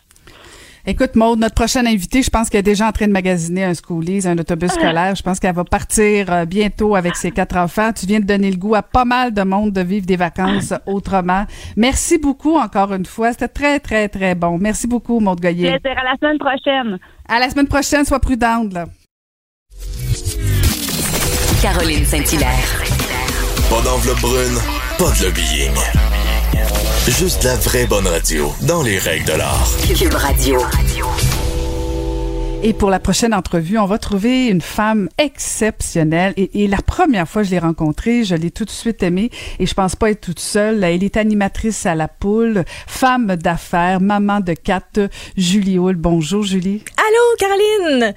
Regarde, mais- juste, le, juste le halo. juste le halo, on a le goût d'être ton ami. Mais tu sais que c'est tellement une affection réciproque que je te porte.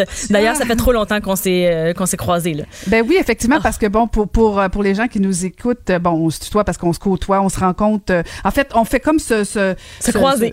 se, se croiser dans les studios de TVA, c'est ça. Moi, j'allais à la joute, toi, tu sortais de la poule et tout ça, donc euh, on partageait un coiffeur et bon, toi, c'est sûr qu'on m'a fait la blague, c'est plus long, toi, te coiffer, te maquiller.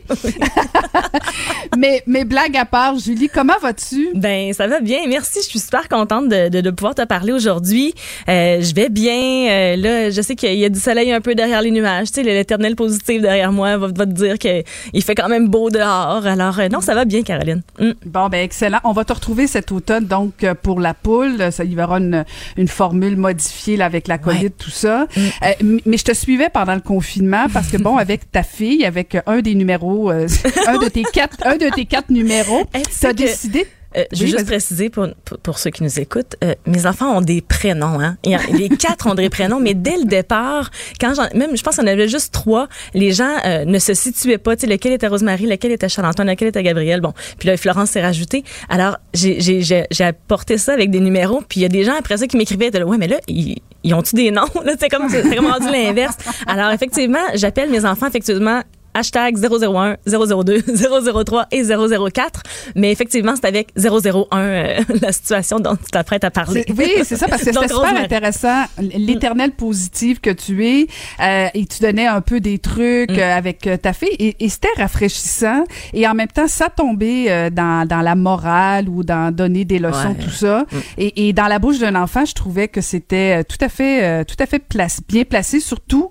Et, et c'est de ça que j'ai envie que tu nous parles, euh, Julie, parce que le confinement, toi, comment tu as vécu ça avec quatre enfants quand même à la maison? Ben c'est exactement comme ça que c'est qu'est née la page Facebook qu'on a créée Rosemary puis moi parce que c'était dans s- ses questions à elle, à travers ses questions à elle et ses mots, ses réponses, euh, l'information qu'elle allait chercher bon auprès de, auprès de ses parents, auprès de nous, mais des fois aussi des choses qu'on hein, on peut pas tout contrôler euh, l'information maintenant même elle, a, elle seulement 11 ans mais bon elle a une tablette, elle voit des, des, des choses passées donc euh, ils sont informés à l'école, euh, elle était dans une classe de 5e, 6e année cette année puis euh, euh, les conversations étaient quand même matures. Elle avait un enseignant qui était intéressant et intéressé. Puis euh, j'ai trouvé donc dès le début du confinement qu'elle était quand même au courant de pas mal d'affaires, tu sais, euh, bien informée. Nous on arrivait de voyage aussi, fait que c'est sûr que par la bande, euh, on avait quand même pris des informations concernant la situation, la pandémie dans laquelle on, on s'en allait. Puis euh, c'est ce qui a fait dans le fond que je trouvais ça intéressant de réutiliser ces mots puis d'expliquer par un enfant, ben c'est quoi, dans quoi qu'on c'est- En fait, dans les premières semaines, c'était ça. C'est qu'est-ce qu'on vit actuellement. Euh, comment qu'on l'a vécu, mettons, pas euh, pas sur les réseaux sociaux là, à la maison. Euh, ça a été vraiment une semaine à la fois. J'ai trouvé que les enfants étaient résilients, se sont adaptés à chaque semaine. Tu sais, les deux premières semaines, c'était quand même. J'ai fait de l'école à la maison plus par principe là, pour garder une espèce de routine. Moi, ça m'aidait. Il y en a qui sont tombés vraiment comme hey, on est en vacances, on savait pas trop où est-ce qu'on s'en allait. Moi, j'haïssais pas ça avec les quatre, avoir une routine, dire bon là, à un moment donné, faut qu'on faut qu'on s'habille, faut qu'on déjeune à une heure raisonnable, puis sinon, euh, c'était correct les deux, trois jours, mais après ça, euh, fait qu'on a gardé une certaine routine, mais on s'est vraiment adapté une semaine à la fois parce que euh, je me souviens, j'ai accordé une entrevue là, avec un, journaliste là, dans peut-être début, début avril, puis ma- ma première réflexion, ça a été, ça, ça demandait mon état d'esprit à ce moment-là. J'ai dit, hey, moi, j'ai pas un bac en psychologie, là. Je, j'essaye, là. Je- je- j'essaie de, de m'adapter avec chacun parce qu'ils ont chacun leurs émotions, ont chacun leurs questions selon le niveau, c'est l'âge, mais selon leur niveau d'anxiété, selon euh, selon la- leur personnalité. Fait que ça, ça a été le plus gros défi là, selon moi, là, personnellement, de vraiment tu sais, c'est- le fun, c'est un clan, sont quatre, mais des fois, c'est pas bon qu'ils soient toujours les quatre ensemble en même temps en train de faire la même affaire, puis au même niveau. Donc, il y avait pas les... réagissaient pas la même façon, finalement, à ce confinement-là. Puis, moi non plus. avec, avec m- moi, c'est pas fait pour les hyperactifs, un confinement, on va se le dire. Non, non, non, ça, ça- ça reste entre nous deux. Effectivement, c'est très difficile. À un moment donné, t'as fini de laver plancher. C'est pas mal, t'as fait le Ben, tour. c'est tu parce que c'est même c'est ça, c'est même plus suffisant là, tu sais, c'est même plus d'avoir un projet ou d'avoir un horaire, c'est comme ça c'est en dedans là, c'est oh non, c'était vraiment fait que fallait que je prenne à c'est ça, à essayer de me gérer moi à travers ça. Mais euh, mais les enfants ont fait preuve d'une... Ouais, c'est vraiment ça, c'est de la résilience parce que ils se sont adaptés, ils ont suivi, euh, ils ont eu des... Il y, en a, mettons, sur les quatre, bon, je n'ai eu la garderie, mais sur les trois qui sont d'âge scolaire, il y en avait un que lui, pour retourner à l'école, c'était vraiment parfait. Là. ça faisait vraiment son affaire. Mais ma grande vivait pas du tout la même chose. Euh, elle, elle s'ennuyait de ses amis, elle, elle aime l'école, elle espérait peut-être être enseignante même un jour. Elle aime profondément ça. Elle était pas bien. Tu sais, était vraiment, ça lui manquait. Je voyais qu'il y a des journées, là, tu sais, c'était c'était une petite, mini dépression là, dans, dans, dans, son cœur à elle. Là.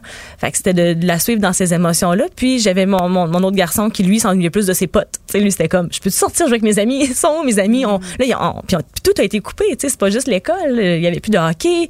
Euh, les deux gars jouent au hockey. Ce sont des, fous de hockey, trip.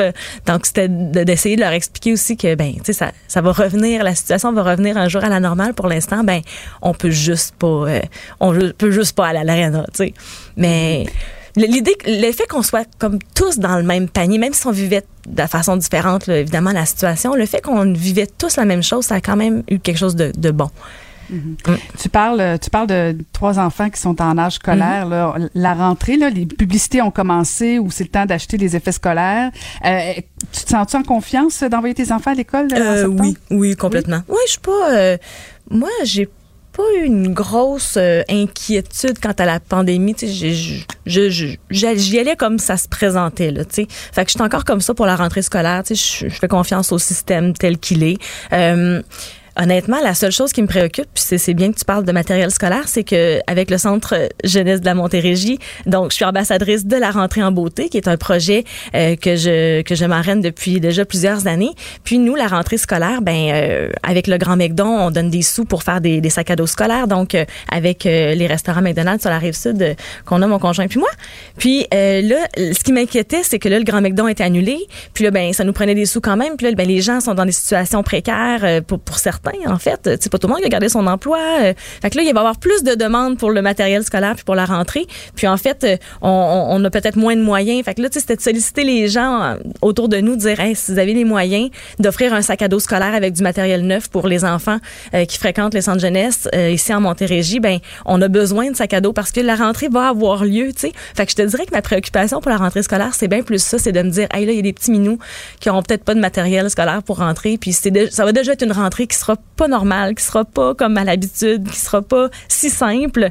Donc, euh, si on peut simplifier la vie de, de ces petits cocos-là, tu sais, euh, tant mieux. Mais c'est plus à ce niveau-là. Tu sais, je m'inquiète plus pour, évidemment, là, je m'inquiète plus pour tous les petits, les petits loulous autour que, que mm. pour euh, le, le, système en soi ou la façon dont on va procéder. Tu sais, je, suis certaine que moi, j'ai de la famille à Québec. Tu sais, les autres sont retournés à l'école au mois de mai, au mois de juin, puis ça s'est quand même bien passé. Là, euh, j'ai pas eu de, de situations là, qui m'ont été rapportées que ça n'a pas bien été. Fait que je, je m'encourage aussi avec, euh, avec ces exemples-là. Mm-hmm. Tu parles, euh, tu parles de McDonald's, bon parce que tu es, aussi une femme d'affaires. Je le disais en introduction, on parle beaucoup de toi comme animatrice à la poule, de, de, de, maman, mais comme femme d'affaires, est-ce que ça a été difficile de gérer la pandémie, la pandémie pardon? On a beaucoup parlé du, de, la PCU étudiante pour les jeunes. Est-ce que ça a été une difficulté de d'embaucher des jeunes? Euh, ben, c'est sûr qu'on n'était pas en mode embauche là, euh, mars avril, mais mm-hmm. déjà en mai, quand on a senti que ça reprenait, tu sais, le, le, message à l'équipe de gestion, ça a été ça, c'était hey là, savez-vous quoi? À un moment donné, la vie va reprendre son cours là, tu sais. Fait que oui, il y avait euh, euh, il y avait des, jeunes à embaucher, puis tu sais, on, avait une sensibilité aussi à dire là ces jeunes là qui viennent cogner chez nous d'habitude puis qui ont des belles jobs d'été chez McDonald's, tu sais, on, voulait quand même pouvoir euh, leur offrir un emploi. Fait que ça c'est somme toute ça s'est quand même bien passé là honnêtement à, ce niveau-là. Puis je dois être en toute honnêteté Caroline évidemment avec l'arrêt de l'école, l'arrêt de la garderie, les quatre enfants à la maison, moi qui ai perdu complètement tous mes contrats, tu sais, j'ai eu un 24 heures, tu sais tantôt des enfants. J'ai eu mon 24 heures que j'ai pogné mon mur là, de faire, OK, là, bon, elle est humaine, ah, mesdames et messieurs. Elle est humaine. J'attendais, écoute, hey. je 12 minutes pour enfin aboutir. Elle est humaine. Alléluia.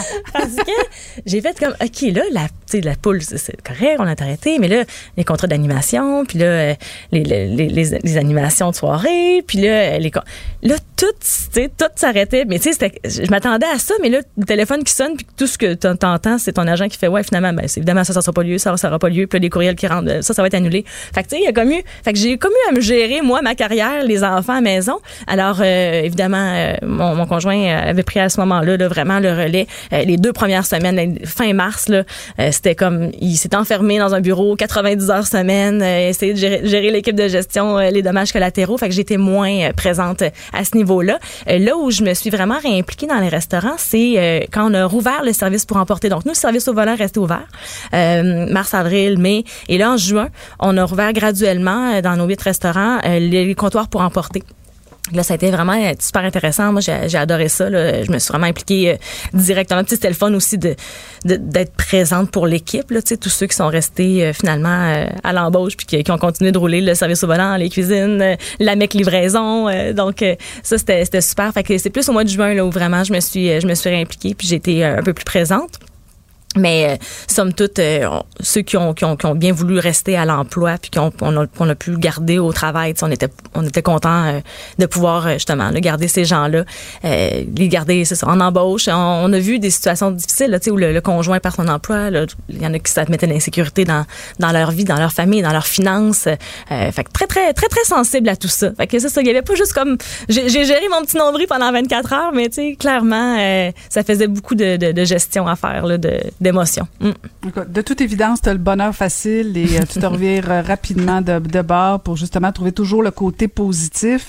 Euh, et tu as suivi, j'imagine, Julie, toute la, la, vague de dénonciations d'inconduite et d'agressions sexuelles dans le milieu artistique. Oui. Euh, Est-ce que tu es surprise de l'ampleur des allégations envers différentes personnes? Je veux pas que tu commentes nécessairement des, des, mm. des cas en particulier, là, mais est-ce que tu es surprise de l'ampleur? Ben, je suis toujours surprise de l'ampleur que ça prend quand ça quand ça touche des vies humaines à ce niveau-là et quand ça, ça sort sur les réseaux sociaux. Euh, parce que on dirait qu'une fois que ça part sur les réseaux sociaux, c'est ça, c'est c'est où c'est où que ça arrête? C'est plus ça. Mon, mon, mon espèce de de constat est plus de oh mon Dieu. Euh, euh, tu sais, c'est pas de différencier du vrai du faux, c'est pas de qui croire, euh, c'est vraiment pas ça. Le débat est pas là, c'est vraiment de ah wow, ok ça ça déferle. Puis honnêtement, Caroline, l'éternelle positive, puis la fille qui voit tout le temps, euh, là, il m'arrive de juste me déconnecter.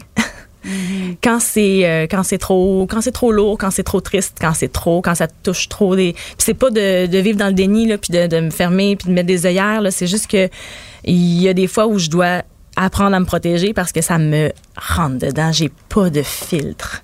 Je, me sens affectée automatiquement. Puis euh, des fois, tu apprends des choses que finalement, c'est des gens que tu côtoies, que tu connais, que tu sais. Fait que je, je suis pas sensible à ça. Puis je préfère de beaucoup, au lieu de prendre euh, une position publique, ben d'écrire à ces gens-là en privé, tu sais, puis de m'assurer que, que ces petites vies-là euh, vont bien. Mais ce que j'ai trouvé bien, c'est qu'au-delà de tout, bon, les personnalités ce qui est ressorti ou quoi que ce soit, moi j'en ai vu dans mon fil euh, d'amis, de connaissances. Bon, des amis, euh, des, amis proches, habituellement, on, est quand même assez au courant. Là. Bon, des fois, on, apprend bien des choses, mais, euh, mais tu sais, des connaissances, des, des gens qui ont, qui ont sorti des histoires, puis j'étais très sensible à ça. J'ai appelé, j'ai écrit à des amis, là, hey, OK, ça m'a vraiment touché ce que tu as écrit, le texte que tu as écrit ou ce, qui, ce, que, ce, que, ce que ça a fait naître en toi, tu sais. Puis, euh, je préférais de beaucoup être euh, présente pour ces gens-là que de m'afficher avec une opinion quelconque là, sur les réseaux. Mm. Mais, mais oui, c'est toujours, euh, ouais, c'est toujours bien, bien touchant. Mm. En tout cas, les gens peuvent réaliser que c'est ce qu'on voit à la télé de Julie Hall à la poule, c'est ce qu'on voit aussi en personne. Une vraie, vraie fine, une vraie éternelle positive. Merci beaucoup de nous avoir parlé, puis bonne chance pour la rentrée scolaire, Mais, Julie. Merci beaucoup, puis on se voit bonne chance avec la poule, à la poule aux odeurs. Ouais, exact. Excellent. Merci, Caroline. Merci à toi, c'était Julie Hall. Le buzz de Vincent Dessureau.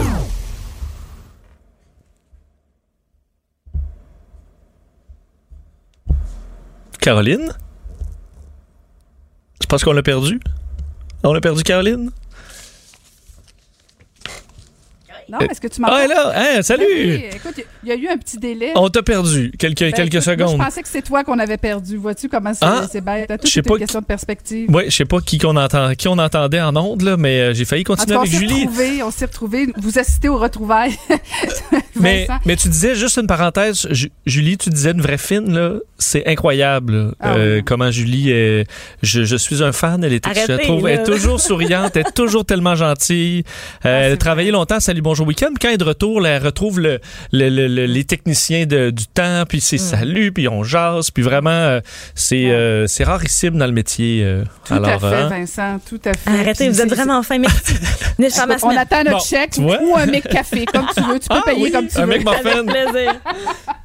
Mais c'est vrai, c'est vrai, elle est comme ça, très agréable. Et je pense que ça fait partie aussi pourquoi elle réussit si bien, notamment à la poule, là, parce que ce qu'elle dégage, elle est vraiment comme ça. Je, je le vois même, le public capote sur elle. Elle est fine, fine, fine. Ben oui, ben voilà, Bon. c'est dit. Là, on est, on est dans l'optimisme et là, maintenant, on vire dans le pessimisme. Oui, euh, ben en fait, tu, tu peux, je te suggère de rester dans l'optimisme, euh, Caroline. Nouvelle euh, étude qui vient de paraître sur. Il y a des gens qui voient le verre à moitié vide, d'autres à moitié plein. Mais il y a une de des raisons de plus en plus là, de ne pas voir le verre à moitié vide, surtout qu'on est dans une période un peu plus instable où c'est facile de focuser sur le négatif. Faut pas faire ça parce que vous allez peut-être en mourir. C'est carrément la conclusion d'une étude auprès de 3000 participants où on évalue euh, justement la, vision un peu de la vie. On va vous poser des questions, par exemple, est-ce que, euh, ben, à quel point vous êtes d'accord avec telle phrase? Par exemple, est-ce que vous, quand quelque chose peut arriver euh, de négatif, c'est sûr que ça vous arrive? Ou est-ce que vous êtes en général optimiste à propos de votre futur? Alors, on est capable de dresser un portrait comme ça et les gens pessimistes vivent en moyenne deux ans de moins. C'est pas négligeable, c'est pas un, petit pourcentage, comme deux ans de moins selon cette étude qui va dans le même sens que les autres qui ont été faits sur le sujet. La seule différence, c'est que on est capable de dire que être optimiste, ça, ça rajoute pas bien de vie. Euh, que contrairement à d'autres études qui disaient l'optimisme, c'est vraiment la clé de la longévité, pas vraiment. C'est vraiment que le pessimisme est négatif. Tu peux être juste, euh, tu vois le verre, à, tu, le sais qu'il est à moitié vide, puis tu le sais qu'il est à moitié plein. C'est correct. Il n'y aura pas nécessairement euh, un effet sur la durée de vie, du moins selon ce sondage-là, parce que généralement, on va demander, on va catégoriser les gens en optimistes ou pessimistes. On se rendait compte que l'optimisme allait mieux. Mais dans le fond, ça incluait aussi les gens qui, bon, euh, ont plutôt pas d'avis sur le sujet ou gèrent au, au- au quotidien. Euh, alors que euh, je disais que ça va dans le sens de d'autres études. Effectivement, on disait que les gens qui ne sont pas pessimistes, en général, sont, euh, ont des relations interpersonnelles plus euh, saines, ce qui est bon pour la santé, vont avoir également moins de stress, ce qui est très bon pour la santé aussi. Alors, on voit que c'est physique également et ça nous amène, une, dans ce cas-là, on dit une longévité d'à peu près 15% supplémentaire. Et pour ceux qui ont des problèmes de cœur, les patients cardiaques, de ceux qui étaient pessimistes à propos de leurs conditions, 30% plus de chances de mourir durant la durée de l'étude. C'est quand même pas négligeable. Alors, euh, ce que les chercheurs disent, c'est au lieu de voir, je parlais de focus, comme un appareil photo, au lieu de mettre le zoom, faut mettre le grand angle.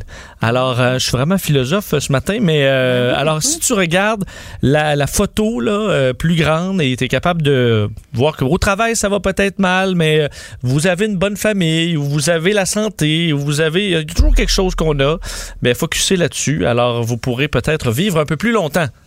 Tu es optimiste, toi, Vincent?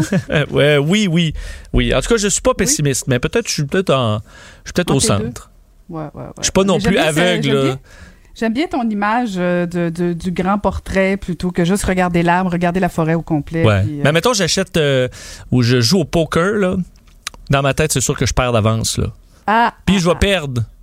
Alors, dans le fond, je suis plus réaliste. ouais, puis c'est ça, peut-être que tu te connais aussi. Oui, c'est ça. Je sais que je suis pas chanceux au jeu, et puis c'est ça. Bon, voilà.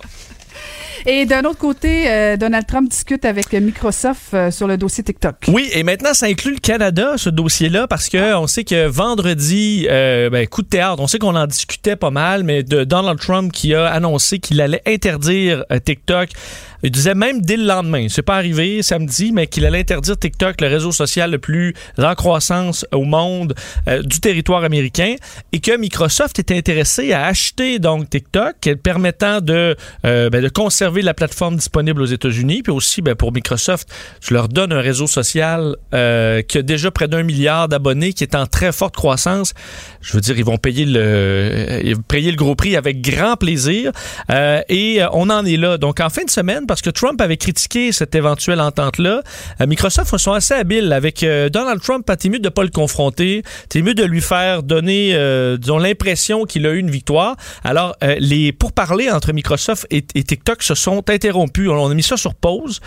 Et ce qu'on a fait, ben, on a appelé Donald Trump et là, on a passé plutôt par lui que par euh, ByteDance, la compagnie chinoise, pour demander un peu qu'est-ce qu'on peut faire, qu'est-ce qui ferait l'affaire de Donald Trump. Et euh, donc, en, le mettant un peu dans le lot, pardonne-moi l'expression, ça semble avoir facilité les échanges. Comme ça, Donald Trump pourrait crier victoire. Euh, on a euh, donc des discussions qui devraient se terminer autour du 15 septembre. Alors, ce sera assez rapide pour l'achat donc de des intérêts de TikTok aux États-Unis, mais je disais aussi au Canada, en Australie en Nouvelle-Zélande. Alors, ce sera, euh, euh, disons, un, fromage à trous de TikTok dans le monde euh, si cette transaction-là, a lieu. Et on évalue le prix de TikTok entre 30 et 50 milliards. Ça, c'est pour le monde entier. Alors, la partie américaine, canadienne, australienne ou néo-zélandaise, ben, vous prenez la partie de ça. Mais c'est énorme, c'est énorme. Mais Microsoft peut, des milliards, ils en ont. Il n'y a aucun problème. Et de tomber, même si Microsoft fait pas vraiment dans le réseau social, écoute, on t'en donne un sur le plateau d'argent. Euh, ils refuseront pas. Alors probablement que dans les prochaines semaines, ça va se, ça va se régler, ce dossier épineux aux États-Unis. Vous pourrez encore voir des danses et euh, les, les enfants et les ados pourront avoir du fun encore. Euh, tu penses que ça va se régler, toi, avant, avant l'élection? Euh, je pense que ça va se régler assez vite. Là. On semblait vouloir. Trump veut pas attendre, Microsoft veut pas attendre, et ByteDance, eux, faire. Imagine, tu es à la tête d'une compagnie, tu peux faire 15 milliards, 20 milliards d'un coup pour éviter tous les problèmes, le fait d'être éventuellement interdit aux États-Unis. Pourquoi? Pourquoi pas? Pourquoi dire non? Effectivement. Est-ce que tu vas t'y mettre à TikTok? Non, non, non, non. T'es sûr? Non, non, non. Toi, t'es-tu là, toi? Ben, moi, je, moi, j'observe. J'ai pas, je ah TikTok pas, mais j'observe. C'est mon travail aussi de suivre les, les grandes ben tendances. Mais j'aille pas TikTok. Évidemment, il y avait des inquiétudes par rapport à la sécurité. C'est pour ça que je vois d'un bon oeil que ce soit des intérêts américains. Parce que c'est rafraîchissant de Instagram qui était souvent basé sur l'image uniquement puis des photos trop léchées. Là, euh, on danse, on s'amuse, c'est plus créatif. Des fois, ça tourne un peu autour des mêmes affaires, mais je trouve ça quand même intéressant ce qu'ils ce qu'ils offrent. Varda dirait que je suis trop conservatrice. Euh, ouais, Ouvre-toi à la jeunesse un peu. Bon, ben, t'es gentil, je vais regarder ça. On peut t'écouter dès 13h. Merci beaucoup. C'était Vincent Dessureau. Je, je, remercie toute l'équipe à la régie, Maxime Lacasse, Alexandre Moranville et à la recherche Marie-Pierre Caillé. Et moi, je vous dis à demain.